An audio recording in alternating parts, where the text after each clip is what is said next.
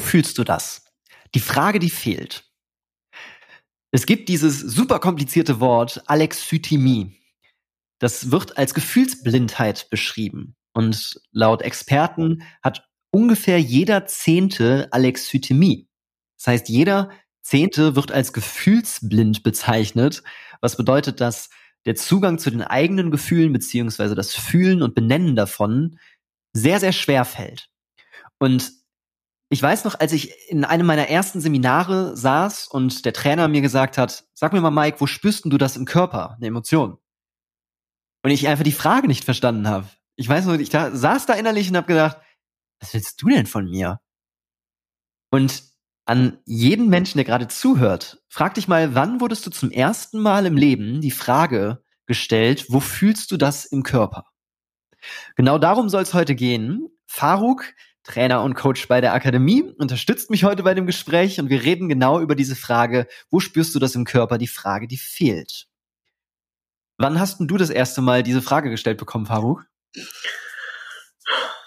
Es war tatsächlich auch in meinen ersten Coachings damals, die ich äh, bekommen habe, weil ich mir, ich bin auch nicht so in Kontakt bekommen mit Emotionen, fühlen und richtig beschreiben und so weiter. Das heißt, die Emotionen waren einfach da. Aber ich habe sie nie richtig benennen können, unterscheiden können und auch fühlen können im Körper, also wo das bei mir ankommt. Und ich glaube auch, dass es essentiell ist, zu wissen für sein emotionales Erleben, für seine emotionale Freiheit. Sag mal, wo fühle ich das eigentlich? Und vor allem auch, welche Emotion ist denn das überhaupt? Ja, und vor allen Dingen, wir kennen ja beide die Coaching-Seite, wo wir ausschließlich mit dem Klienten sprechen. Und man muss dazu sagen, das ist im Coaching immer noch 90 Prozent des Marktes, das ausschließlich gesprochen wird. Und gleichzeitig eben kennen wir die extreme Relevanz von dem Fühlen. Also warum es so wichtig ist, den Körper mit einzubeziehen und warum Veränderungsarbeit erst dann sich richtig entfalten kann. Aber dazu sprechen wir gleich. Und ich finde es so krass, dass wir als Mensch, auch vor allen Dingen in der Erziehung, beziehungsweise beim Aufwachsen, ganz selten nur diese Frage gestellt bekommen, wo fühlst du das im Körper? Denn Emotionen sind ja, sag ich mal, das, was unser Verhalten grundsätzlich steuern. So, bei jedem von uns.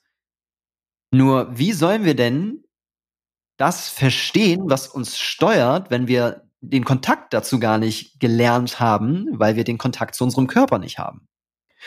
Und deswegen würde ich mir wünschen, dass gerade in, in der Erziehungsarbeit, aber vor allen Dingen eben auch im Coaching, dass diese Frage mehr kommt, mehr, mehr genutzt wird und vor allen Dingen verstanden wird, warum das so essentiell ist. Denn wenn wir mal reingehen in ein Modell von dem Professor Dr. Gerhard Roth, der das Gehirn unterteilt hat in eine sprachlich-kognitive Ebene und drei unterschiedliche limbische Ebenen, emotionale Ebenen. Obere, mittlere und untere limbische Ebene. Man kann sich das vorstellen wie so ein Stockwerk, das quasi die sprachlich-kognitive ganz oben ist und dann geht es tiefer ins Gehirn rein. Und tiefe Veränderung entsteht halt erst unten im Gehirn. Vor allen Dingen quasi auf den limbischen Ebenen. Dann ist das so, und das nutzen wir ja auch bei uns in der M-Trace-Coaching-Ausbildung so, dass wir mit der sprachlich-kognitiven Ebene wenig Verbindungen zur Amygdala haben. Und die Amygdala ist quasi so ja der Rockstar der, der ähm, Gehirnareale. Die Amygdala ist ganz schön entscheidend dafür, ob sich etwas verändern wird in unserem Verhalten oder eben nicht. Vor allen Dingen eben auf der tieferen neuronalen Ebene. Jetzt ist das Spannende, und das war ne, das, ähm, der Damir Del Monte, der, ähm, mit dem wir auch ein Interview hier geführt haben bei, bei dem Podcast, der spricht da auch nochmal in dem Interview ausführlicher drüber. Der sagt halt auch so schön, wir haben erst, wenn wir den Körper mit einbeziehen, einen Zugang zu der Amygdala, beziehungsweise zu tieferen Gehirnregionen. Und die sprachlich-kognitive Ebene hat eben ganz wenig Verbindungen dahin. Das heißt, wenn wir ausschließlich über Sprache coachen, wenn wir Fragen stellen, natürlich hat das auch Potenzial zur Veränderung, das will ich gar nicht sagen.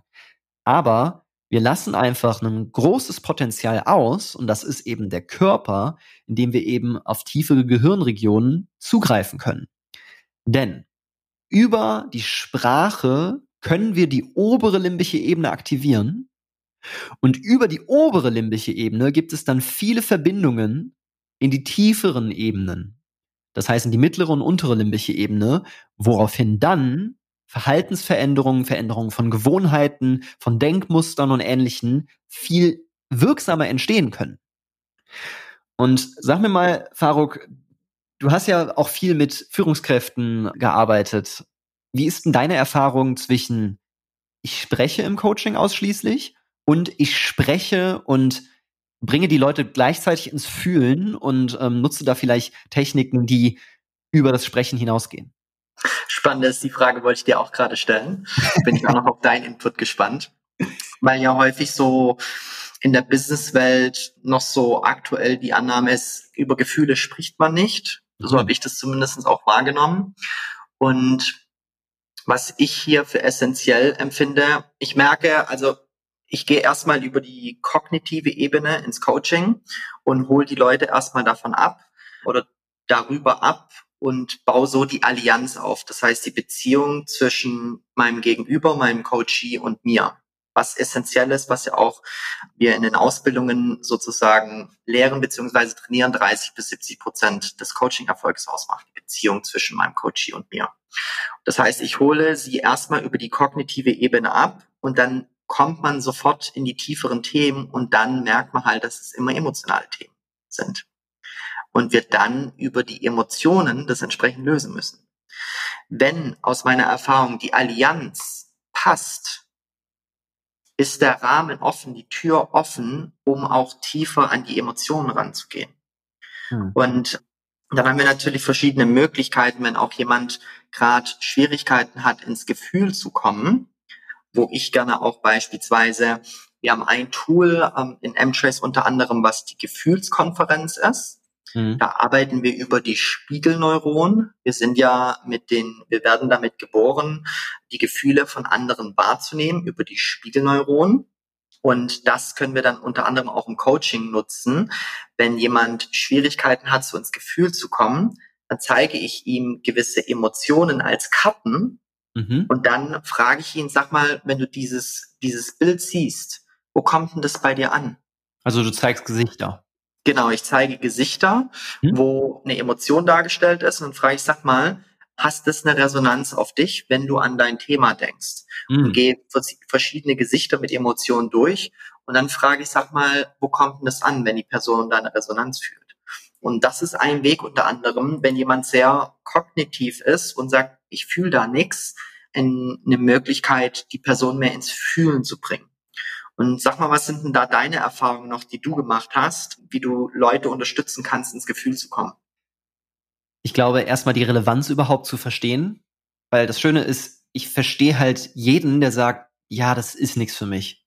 Oder nee, habe ich keinen Bock drauf.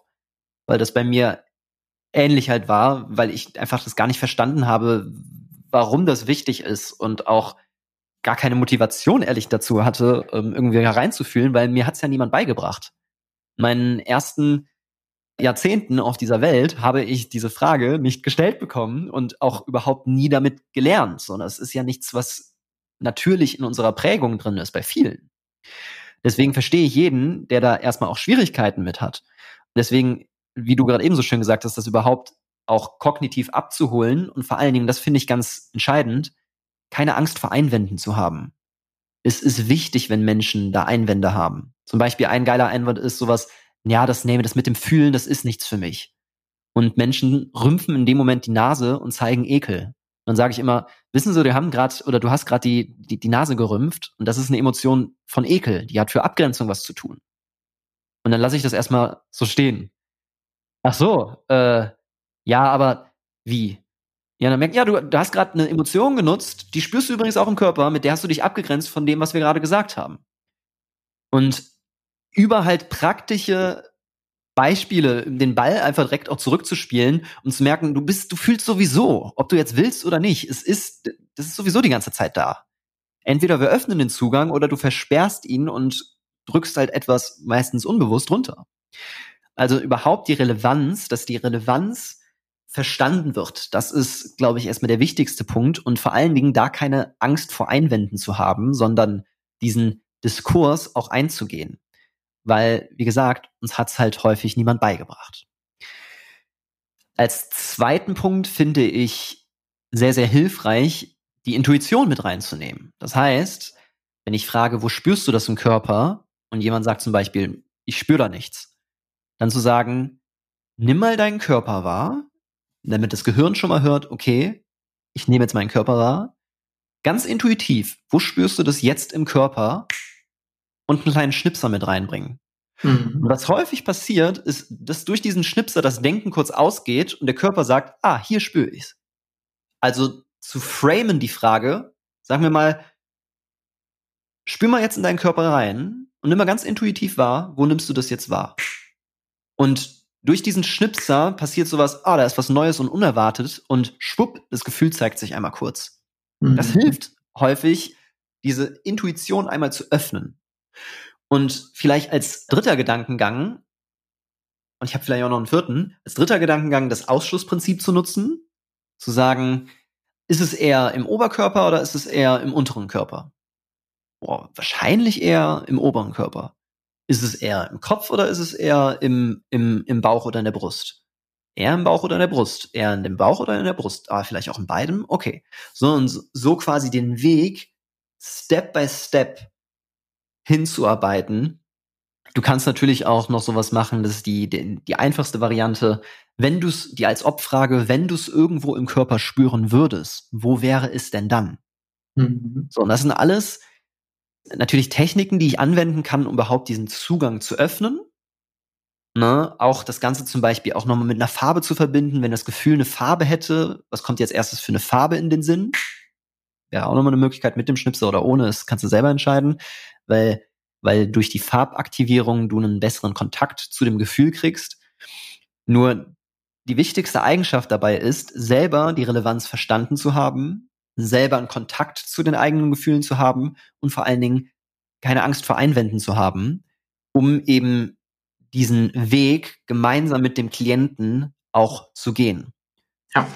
Und als letzter Punkt, was du natürlich immer noch als letztes dann sagen kannst, dass du sagst, okay, meet the client where they're at, wenn der Klient nicht reinspüren möchte oder vielleicht auch einfach gerade nicht kann, hat das auch eine Bedeutung und dann holen wir den Klienten eben da ab, wo er ist. Und es können ja auch großartige Coachings rein über Sprache entstehen, ohne dass ich das Körpergefühl mit reinnehme. Nur, wie gesagt, baue ich häufig einiges an Potenzial einfach zu. Absolut. Was ich hier noch gerne ergänzen möchte, ist, als Coach die Geduld mitzubringen, mhm. weil ich es oft erlebt habe, dass in den ersten Sessions man gar nicht so stark über Gefühle gesprochen hat und man dadurch dann aber einfach in die Arbeit schon reingehen mit den Klienten und die Allianz dadurch stärkt und dann in der Session vier und fünf auf einmal man in die tieferen Themen kommt und dann sozusagen das Tor offen ist, um emotional auch da zu arbeiten. Es braucht halt einfach manchmal ein bisschen Zeit und diese Geduld mitzubringen, ist, glaube ich, auch noch ein ganz wichtiger Faktor als Coach. Voll gut, voll gut. Danke dir. Sag mal, Faruk, wenn jetzt einer der ZuhörerInnen gerne das eigene Körpergefühl stärken möchte, was könnte der oder diejenige denn tun? Ja, eine Übung, die wir in unseren Mimikresonanzseminaren unter anderem machen, ist, dass wir offensive, kooperative und defensive Emotionen da reinspüren und die dann sozusagen auf dem Papier auch bemalen wo Rot für mehr Aktivität, für Blau weniger Aktivität im Körper dann steht. Und das basiert auf den Forschungen von Lauri Numenmaa. Das ist ein finnischer Forscher. Ich hoffe, ich habe ihn richtig ausgesprochen. Und der hat sozusagen eine große Forschung oder eine große Studie durchgeführt, Bodily Maps of Emotions. Und da gibt es auch spannenderweise eine App dazu, die heißt Emo Paint. Die könnt ihr euch auch runterladen und auch für eure Coaches nutzen und da dann entsprechend die verschiedenen Emotionen nehmen, wie zum Beispiel Ärger und dann einfach mal reinfühlen. Wenn ich Ärger spüren würde, wo würde ich diesen fühlen? Oder an eine Situation zu denken, wo du Ärger empfunden hast und dich mit dieser Situation zu verbinden, also die vorzustellen und zu gucken, sag mal, wo kommt da der Ärger noch an bei mir? Oder du nimmst auch jemanden, ähm, googelst einfach ein Bild, wo jemand verärgert ist und guckst, wo spürst du die Resonanz und dann fühl mal rein, sag mal, wo wird's denn da im Körper, wo steigt denn da die Aktivität oder wo nimmt's ab? Das kannst du dann da einmalen und ein besseres Gefühl für dich bekommen. Denn das Spannende ist, je besser, das zeigen auch Studien, je besser wir fühlen können bei uns die Emotionen, desto mehr können, sie bei, können wir sie bei einem anderen auch wahrnehmen. Ja. Und ich finde, das ist ganz wichtig als Coach, über seine eigenen Emotionen, diese zu verstehen und diese wahrnehmen zu können, weil dann kannst du die bei deinem Coachee nochmal viel, viel stärker auch ähm, entsprechend wahrnehmen. Ja, und ich finde, das ist das schönste Coaching-Ergebnis, also was heißt schönste Coaching-Ergebnis, aber eines, was ich ganz, ganz mehrwertbringend empfinde, wenn ein Klient aus der Session rausgeht und sagt, krass, das fühlt sich jetzt irgendwie ganz anders an. Hey, irgendwie, das ist jetzt gar nicht mehr da.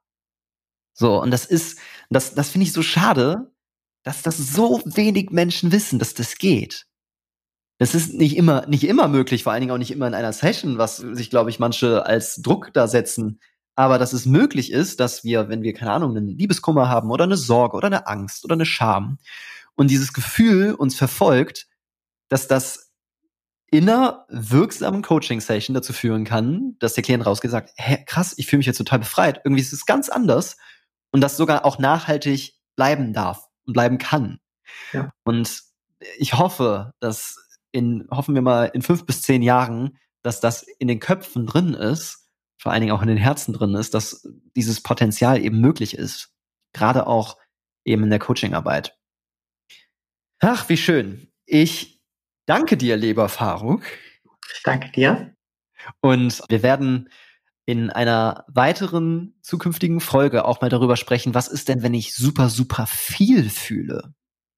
Weil auch ein zu intensives Fühlen kann dazu führen, dass meine Differenzierungsfähigkeit, das heißt meine Fähigkeit, Emotionen klar voneinander zu unterscheiden und ganz bewusst und differenziert wahrzunehmen, darunter leidet, wenn ich zu stark fühle, beziehungsweise mich diese Emotionen übernehmen.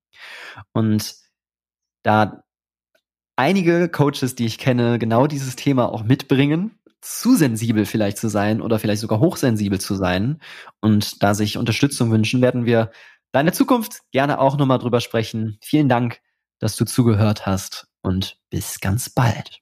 Vielen Dank, dass du dabei warst beim Baumakademie Podcast Die Kunst des Coachings. Wenn du selber tiefer ins Coaching einsteigen möchtest, schau doch mal bei uns auf der Homepage vorbei, baum-akademie.de. Da haben wir zwei kostenfreie Webinare. Einmal, um selber Emotionscoach zu werden und Menschen zu helfen, Probleme zu lösen, die sich unlösbar anfühlen. Oder auch Mimikresonanz, wo es darum geht, Gefühle und unausgesprochene Signale zu sehen und Menschen besser zu verstehen. Ich sage danke fürs Zuhören, wünsche dir alles Glück der Welt und freue mich aufs nächste Mal.